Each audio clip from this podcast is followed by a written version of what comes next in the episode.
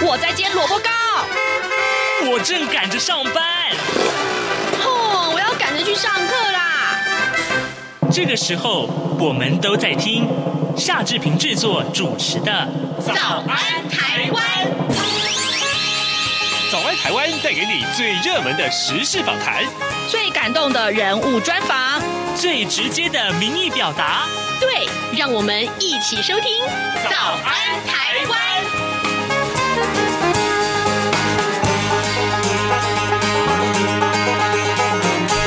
早安，台湾！我是夏志平。今天是二零二二年的九月十四号，星期三，礼拜三。诶，今天又是我们上现场的时间喽。诶，今天呢，待会儿我要为您访问的是前进新闻网的副总编辑郭鸿章。鸿章现在已经来到节目的现场了，所以呢，待会儿七点零五分左右，我们会开始跟他进行访谈。我们今天请鸿章跟大家聊一聊国内的这个选情，好不好？哎，我相信他对选情啊有很多很多的观察。好， 咳咳呃，另外还是要提醒大家，各位听众，很抱歉啊，这个最近这个呃后新冠的影响，志平的嗓子有点问题啊，呃，所以待会儿播新闻播到如果会咳嗽的话，呃，请各位多多原谅哈。还有我的声音今天早上听起来真的很奇怪，对不对？嗯，我也是很难过的。 好，来，我们看一看《联合报》上面的头版头条讯息，就是参议院要审议之前啊，意见分歧，什么呢？要审的是台湾政策法。 我们来看一看，美国的参院外交委员会预定在美东时间十四号下午审议台湾政策法。那么，呃，《金融时报》的报道啊，就这项法案将会首次提供台湾军援资金，并且在中国大陆不断升高压力之际呢，要大幅的改变美台关系。但是呢，美国各界对于法案的内容啊，其实还有争论。有人认为说，美国必须采取更强硬的立场挺台湾，也有人忧心呢、这项法案会不必要的、不必要的激怒北京。连白宫都罕见的在法案审理之前表示忧心。哦，这是今天我们看到呃，咳咳联合报上面头版头条讯息。另外，《自由时报》上面的头版头告诉我们这个消息啊， 呵呵士林地检署的侦办中企违法在台湾的这个啊、呃营业活动啊，认定了香港的新源在台分公司受到了中国新源实质的控制。那么，依照两岸条例当中的大陆地区盈利事业非法从事业务活动罪，起诉了台湾分公司的总经理詹俊才，而且呢，对于呃中意的美籍中国新源负责人戴伟明要发布通气啊，这是今天我看到呃《自由时报》上面的头版头条讯息。嗯。咳咳 好多天了，这就《中国时报》还是持续关注这个疫苗的问题啊。就是美国已经核准了新冠肺炎 B A. 点五的变异株次世代的疫苗，但是呢，我们的疫情指挥中心却还在采购 B A. 点一啊这样一个次世代的疫苗。那所以呢，呃，指挥官啊、昨天临时突然宣布，就说，呃呃，等到这个莫德纳还有 B N T 两家公司在九月下旬提供相关的审查资料之后，我将会紧速的审核有关于 B A 点五十呃次世代疫苗，最快在十一月之后会进货到台湾来。这是今天《中国时报》上面的头版头条讯息。好，呃，现在时间已经是早晨的七点零四分零六秒了。我们先进一段广告，广告过后马上开始进行跟红章的访谈喽。从两岸、国际、历史文化与财经等角度透视中国的《这样看中国》节目，每周一到周五晚间九点三十分到十点在中央广播电台播出。如果您对《这样看中国》节目有任何收听想法或意见，欢迎寄信到台北市北安路五十五号，也可以透过电子邮件的方式。节目有两个信箱：二零二零 at rti 点 org 点 tw，或是二零二零零二零三 news at gmail.com。再次谢谢听众朋友们的收听与支持，请持续锁定每周一到周五晚间九点三十分到十点播出的《这样看中国》节目。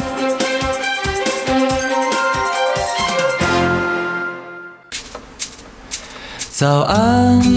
台湾，你正吃着什么样的早餐？吐司加火腿蛋，咬一口，然后收听中央广播电台。早安现场，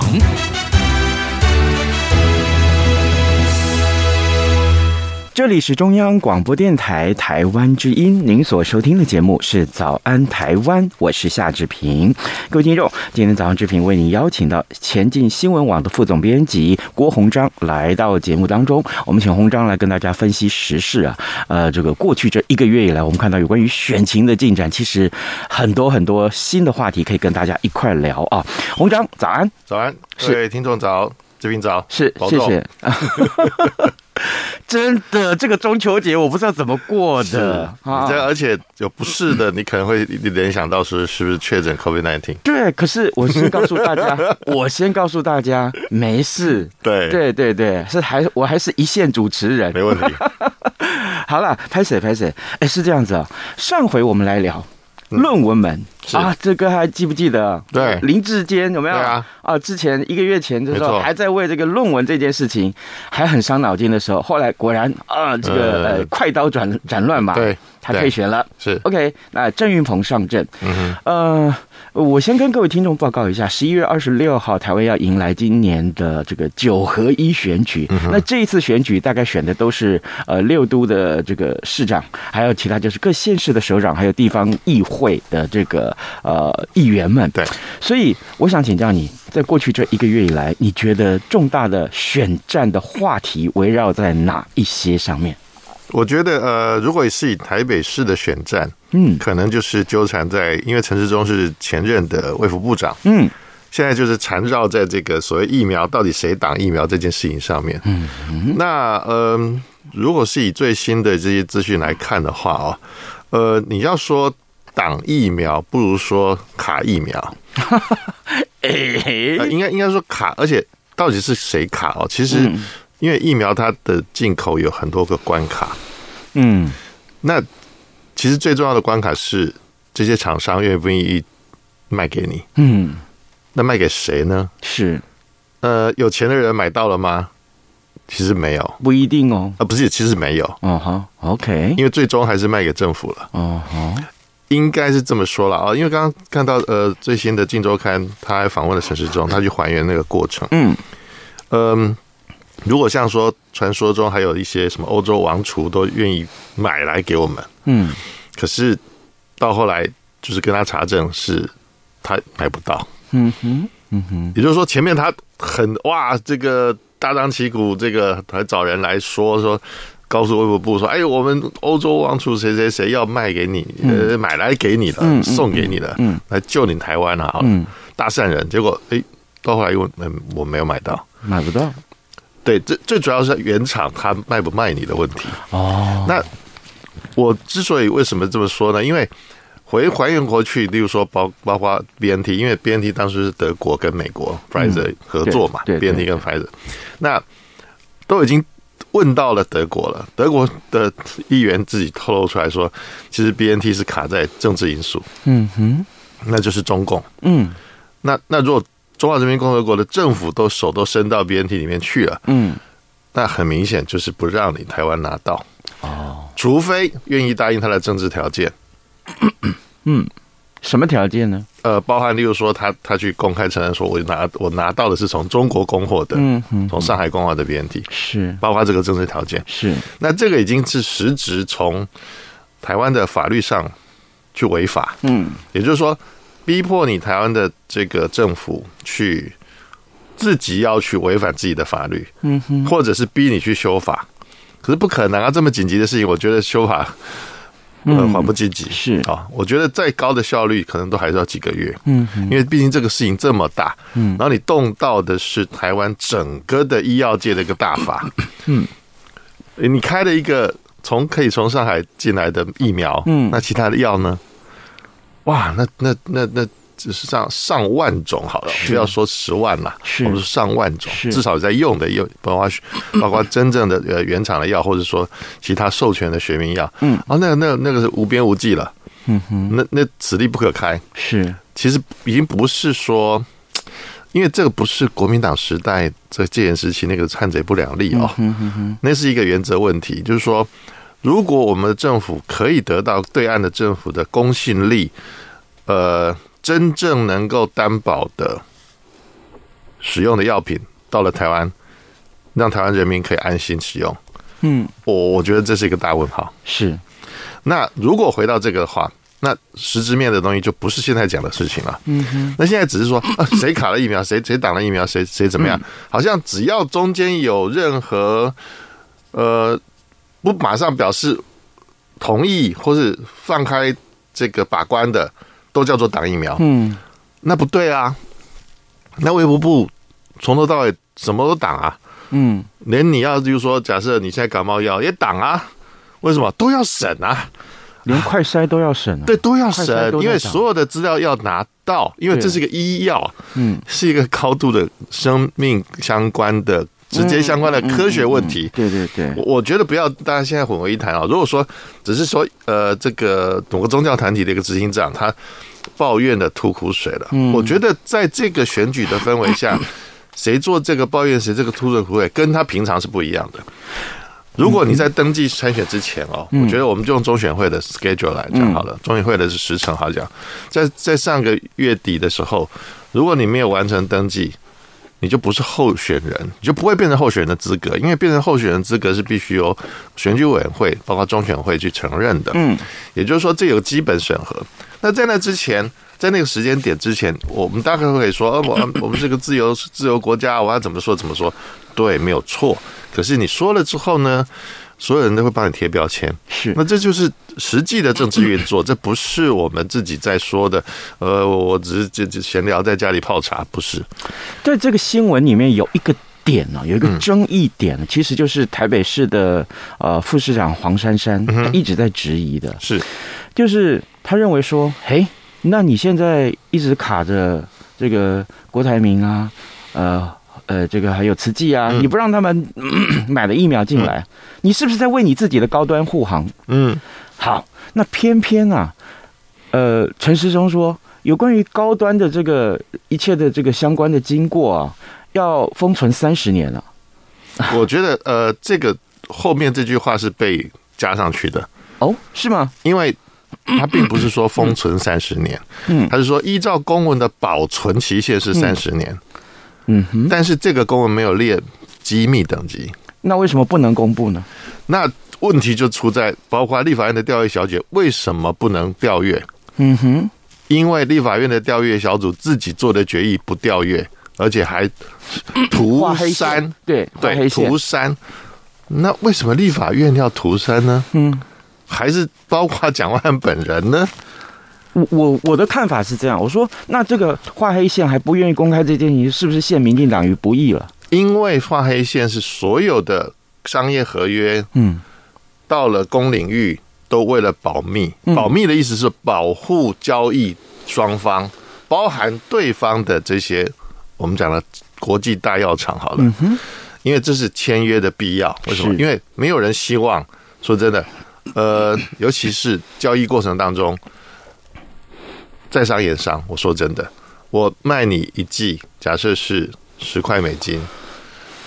隔壁老 王他说九块五，因为量非常大，差零点五就差很大。嗯那可能因为在预约过程中，我就因为某一个地方没有做了这个，我我们叫做交易中的保密，嗯，就让另外一个交易产生变化，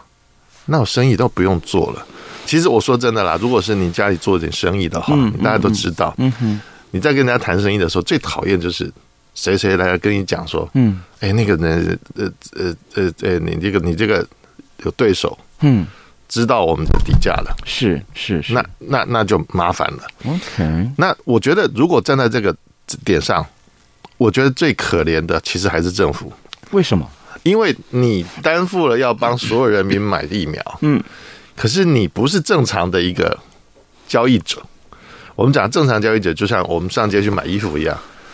你可以要求实明明码实价，通通给我标出来啊。那我到这家店，这叫这叫这叫 H 牌，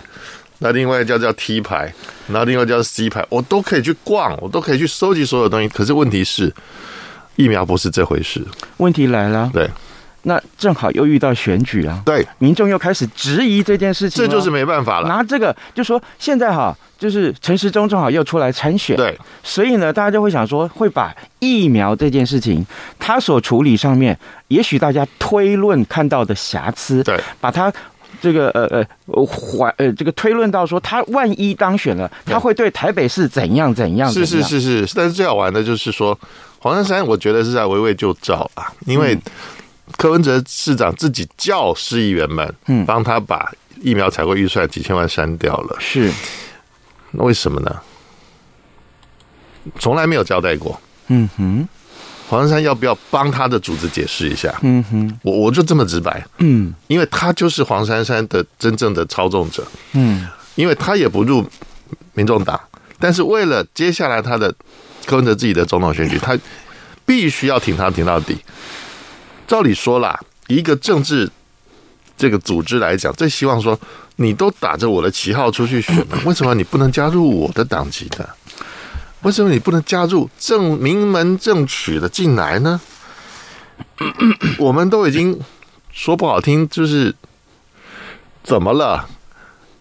为什么还不能出来说晒一下我们的结婚证书呢？对不对？都好上了，那我们就这怎么这样粗俗一点好了？都已经好上了，为什么不能亮个结婚证书呢？难道我男方是什么缺了腿，还是什么少了眼睛吗？不行啊！我现在这社会也不是这样子。我觉得你还拿人家好处，你选举不可能没有资源的。是，我意思是说，不是说钱要进口袋才叫资源。嗯，假设我今天办一场这个，呃，他接连办了好几场大的记者会，包括宣宣布参选跟他政界的发表会。我问你，场地要不要钱？是，坐在那边如果位置上都是空位的话，怎么办？对于选举造势来讲，这是 SOP，这是一二三 A B C 的事情。上面要要要，至少我们叫叫义工好了。义工，你以为是零元吗？嗯，对不起，有人帮你付的钱，不是你付了零元，问题是有人帮你付的钱。是他坐个车要不要钱？嗯对，来了，如果哎耽误了这个用餐时间，是不是要误餐费？嗯，没有那个白吃的午餐，所以我觉得，如果只是围魏救赵，我觉得大家都都只是在打口水战，都不愿意把所有细节公开。那如果真的要公开细节的话，下礼拜立法院开议了，嗯，我请蒋委员，嗯，我请黄黄珊珊副市长，护士长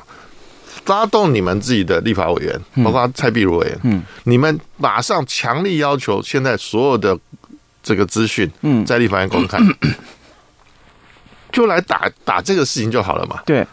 要既然打，既然民众有对疑虑嘛，对，这样原有疑虑。干脆摊开来说把嘛。原本原本不用没有涂抹涂山的部分，通通拿出来，嗯，大家都拿出来。但是呢，法律纠纷你们要付，嗯，法律纠纷你要付，因为是这个国家的立法部门，不是行政部门 嘛，签约是行政部门。对不起哦，我们我们国家是五权分立哦。那你怎么去告诉另外一个国家说我是五权分立，所以我这么复杂，你不能理解？嗯，然后我要毁 约，为什么？因为一定有保密条款这一条。那请你们解决。请各位委委员诸公们，每个都是立法者，哎哎，开玩笑，立法者从地位非常崇高，你们很懂法学的、嗯，而且还是还有个国际法的律师，哎，有个有个国际律师，哎，美国律师在那里，嗯，美国律师，请你研究研究这个怎么破，先解决个问题吧。如果一被告求偿的话，你一毛都预算都不不放，立法院不放这个预算的话，嗯，那知识体大、是台湾所有的商誉，不要说商誉，政府的信誉被踩在脚底下。你从了你就不要跟人家谈什么加加入什么 WTO、WHO 什么 O 都不用，嗯，为什么？你就是一个不讲信用的国家嘛，嗯，你连国家都不是，很多人就这样讲，对不 OK 对啊，各位听众，今天早上志平为您邀请到前进新闻网的副总编辑郭鸿章来到节目中，我们先就这两天最热门的在六都选举当中，台北市市长的选举啊，其实大家会关注的是疫苗这件事情，疫苗的真相到底如何？哦我们且看下个礼拜立立立法院开议的时候，看会不会有一些进展。是这个提到民调哈、我们每天要看的民调其实不知几番 了、网络的哈。对，嗯各媒体对的哈，还有一些内部的，对，坦白讲，甚至于还有一些国安单位的啊，这些我从前跑新闻的时候有我都听过。是哈，哎，这么多民调，嗯，这坦白讲，呃，不一定是每个人都看得到，这是第一点对。第二点，即便你能看得到每一份的民调，嗯哼，这民调能相信吗？我觉得民调不是不能相信，嗯哼，是每一个我我们把它当成一个 project，就研究案好了。嗯哼，因为我刚刚才被这个剥了扒了一 层皮，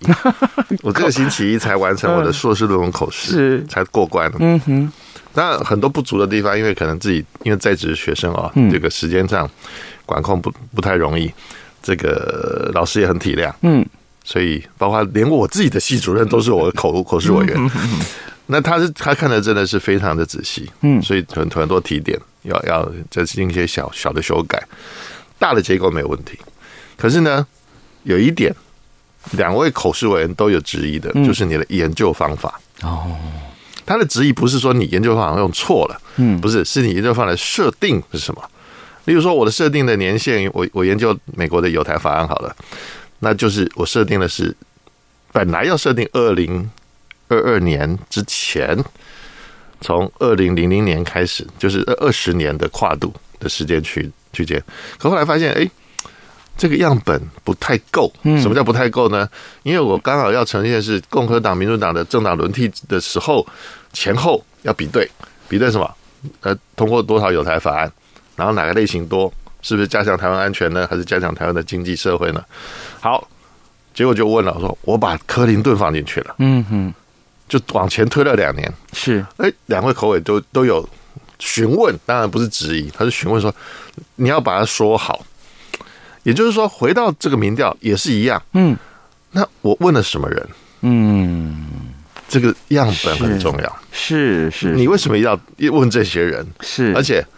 我们看不到访员他在是做什么，是访员的问法，他设定的问题你有没有公开？都没有。嗯嗯其实所有的民调都没有。是当然啦，如果说像是正大选研中心，他们接受很多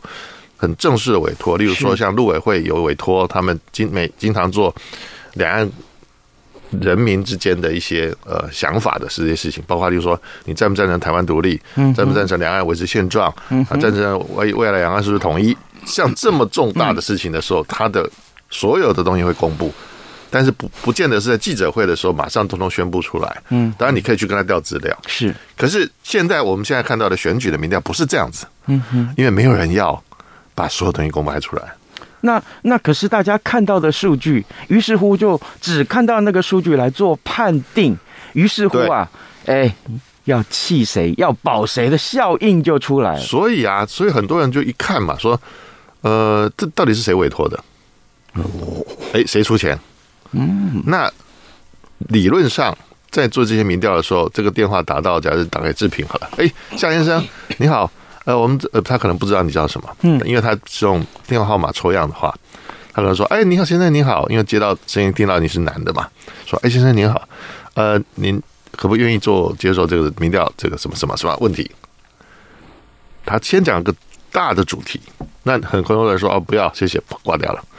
没了。”拒访，拒访比率越高，事实上这个民调要完完成的难度越高。嗯，那尤其是你在统计学上对当地的人口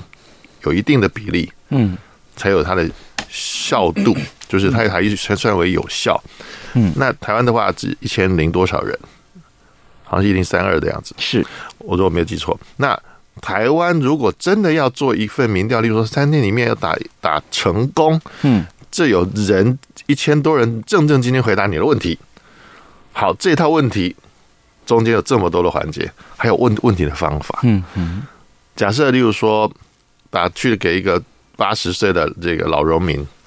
来自这个浙江好了，嗯，结果访员打来一个这个台湾狗蚁，跟他鸡同鸭讲嗯怎么办？嗯，或者是他觉得这个访员就很觉得很讨厌，